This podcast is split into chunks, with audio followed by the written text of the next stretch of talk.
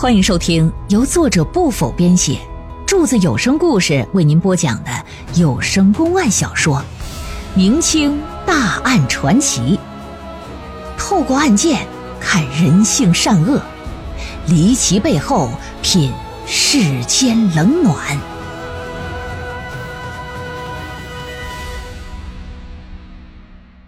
宁远菊花岛命案第二回。据地保说，这海神庙因为年久失修，早已废弃了。加上呢，地处于岛的偏僻荒凉地带，平时啊，除了偶尔有些船只在此停泊之外，岛上啊很少有人过在这头的。不过呢，那些无家可归的乞丐们呢，倒是经常在此出没。因为虽然这海神庙破败了，但是也可以遮风挡雨嘛。有时候啊，那些个叫花乞丐。还会在这庙里过夜。到了海神庙前，一看这大门就剩一扇了，还歪歪扭扭的。单大人迈步进了里头，看了看，就见神台上的神像啊，不仅布满了灰尘和蜘蛛网，有些神像那还缺胳膊掉腿的。四大天王的伞都漏了，手里拿那长寿脑袋也没了。啊，魔家四将这造的缺胳膊少腿的。地上啊，也都是一些砖头瓦块不过靠西边墙上啊，有一堆砖瓦，明显是被人翻动过的。在砖瓦旁边呢，还有一个拿石头搭起来的简易炉灶，灶底下有木炭。单大人蹲下身子，拿两个手指头啊，就抓点木灰在手里看了看，发现这灰呀没潮气儿，应该是新的。这时啊，大人脑子里边。不由得可就蹦出一想法会不会是寄宿在这里的这些个叫花乞丐杀的人呢？想到当小虎尸体被发现之后，极有可能是乞丐们已经畏罪潜逃了。大人就马上询问一下地保，说觉华岛和州城之间船只都是何时通航啊？觉华岛啊，是孤悬于海上。罪犯想要跑，你只能是坐船，你游泳那是不不现实的。地保说，两地之间呢不允许私家船只通行，官府呢指定是摆渡的船只，白天通行次数呢不限，但到了晚上不允许通行。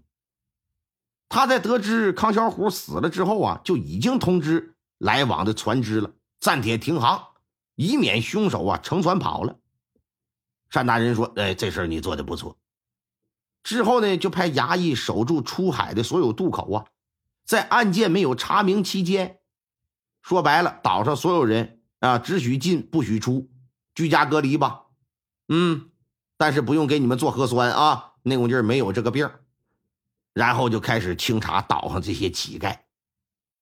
在明朝到清朝康熙年间，为了便于管理。专门啊，为乞丐还设置了户籍了，称之为是丐户。每个州县呐都设有丐头一个。这既不是官府职务，也不是官府指定的，而是由啊乞丐们推选出来的丐帮长老呗，也就是由这个乞丐头管理本地的这些个乞丐。如果说哪个乞丐出现问题了，官府首先呢得拿这个乞丐头头问话。回到州城之后，单大人就传唤这个丐帮长老来了，说：“你来衙门吧，咱俩来谈谈。”乞丐头到了县衙之后，老爷就跟他说了：“说岛上出现命案了，目前呢，本官推断是乞丐作案嫌疑非常大，我限你七天之内啊，你把案发期间出现在海神庙附近的那些乞丐，你都给我找着。”如果七天之内找不着，届时我就拿你试问。你别看这乞丐头平时住城里，可是由于他是乞丐界的老大呀、长老啊，那眼线可是遍布整个州啊。再加上这又是命案，知州大人又下了期限了，他可不敢不重视啊。打衙门口一出来，马上就乘船赶奔觉华岛。到了岛上，这就找来岛上的几个乞丐，把事儿这么一吩咐，这几个小乞丐呀就分头行动了。这岛的面积啊，将近十四平方公里。岛上呢，还有海拔将近两百米的山峰。康熙年间，在岛上生活的这些个商民呐，将近三万人，乞丐有近百人之多。如果说真是乞丐杀了康小虎出不了岛，那势必得在岛上躲起来。七天之内想要找着，这他妈也不是一个容易的事儿啊！然而在三天之后，这乞丐头头就绑着四个乞丐回来了，到了州府衙门了。单大人一看也非常高兴，当下呀还赐了文钱五百两。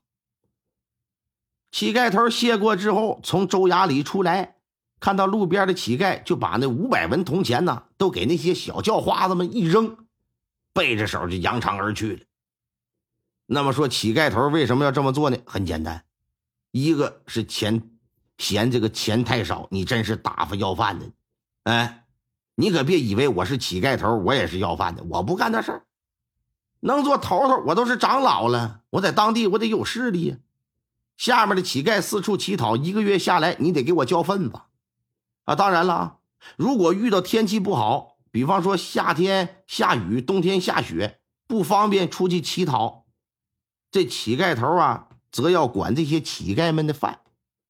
因此啊，他呀，在乞丐里的地位挺高，说是乞丐中的皇帝，那也不足为过。有的时候，那些叫花子能要着就要，要不着那是真偷啊。嗯，由于有下边这些人的供奉啊，这乞丐头一般都挺富有的，有的呀甚至会以钱生钱，拿着钱出去放高利贷去，要么呢我就投资个妓院，跟赌场合个股，反正哪个你看他穿的破破烂烂的，但都赚个盆满钵满的，一点都不比本地那些大财主们差呀。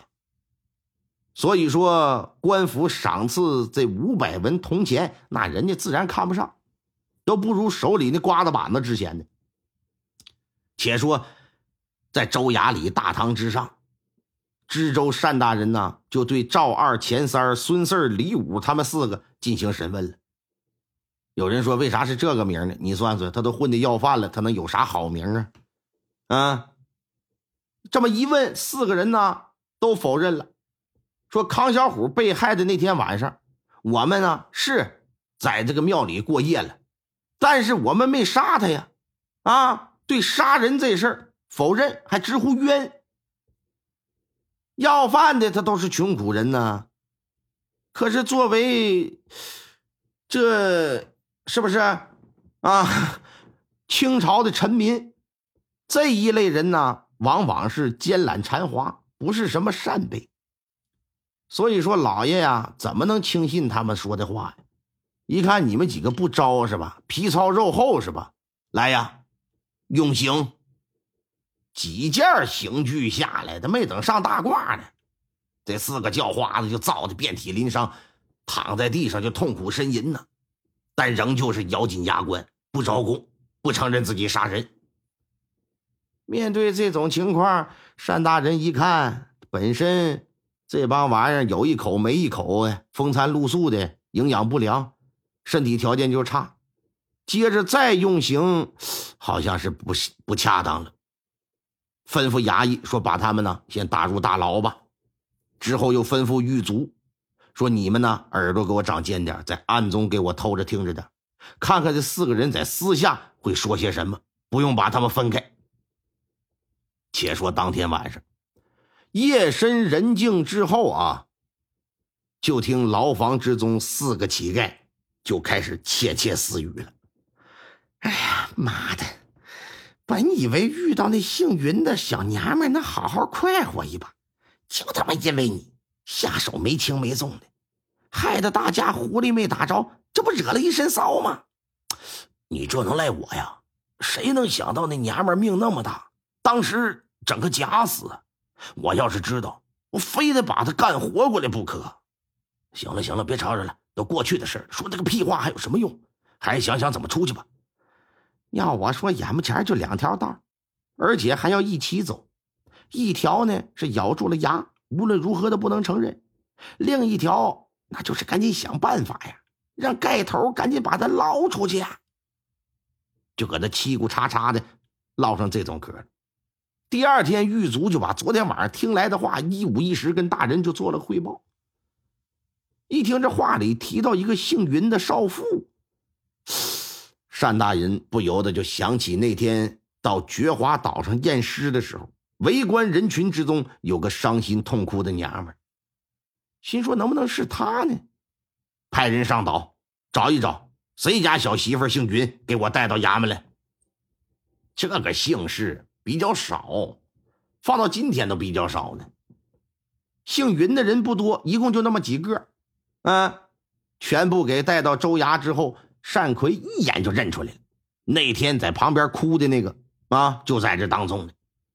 于是乎就把他自己留下了，把其他人呢都暂且打发走了。说：“堂下民妇啊，你前些日子可曾在山神庙那边遇到几个乞丐呀？”绝华岛上发生了人命案，你是知道的。本官所问之事正和此案有关，你最好如实交代。若有隐瞒，本官定是严惩不贷。一边问，一边的大人不错眼珠的盯着他看，看他神色有没有什么变化。就见这云氏迟疑了一下，说：“民妇见过，见过你就说吧，你见过啥？”据着云氏交代。说前些日子啊，他上山去摘野菜去，无意之中呢，就发现一大窝的鸟蛋，能有三十来个吧，也不知道是什么鸟下的，反正都白的，像拳头那么大。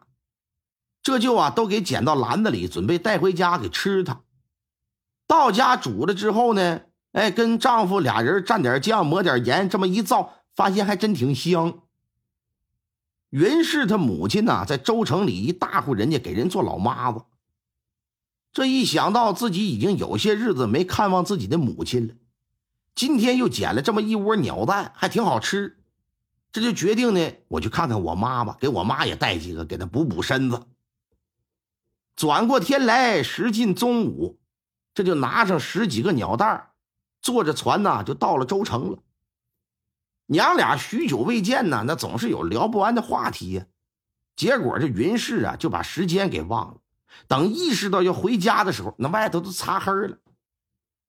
按理说呢，他可以跟他妈那对付一宿，他妈也留他说你别回去了。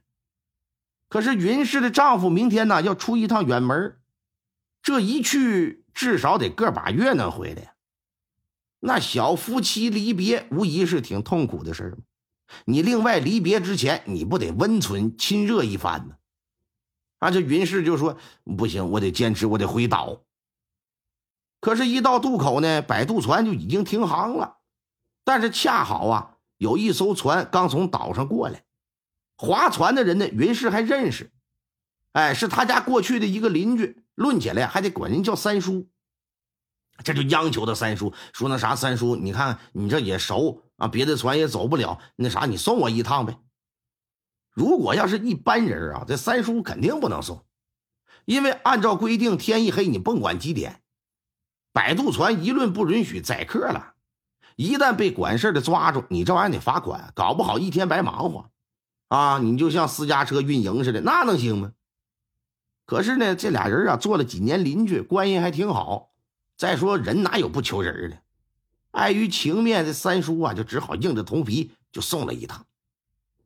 不过上船的时候，三叔就说了：“说我只能啊给你送到海神庙那边，一来呢是距离近，二来是为了避免进渡口，你不然让管事的抓住，这玩意儿麻烦。”云氏说：“没事，上岛就行。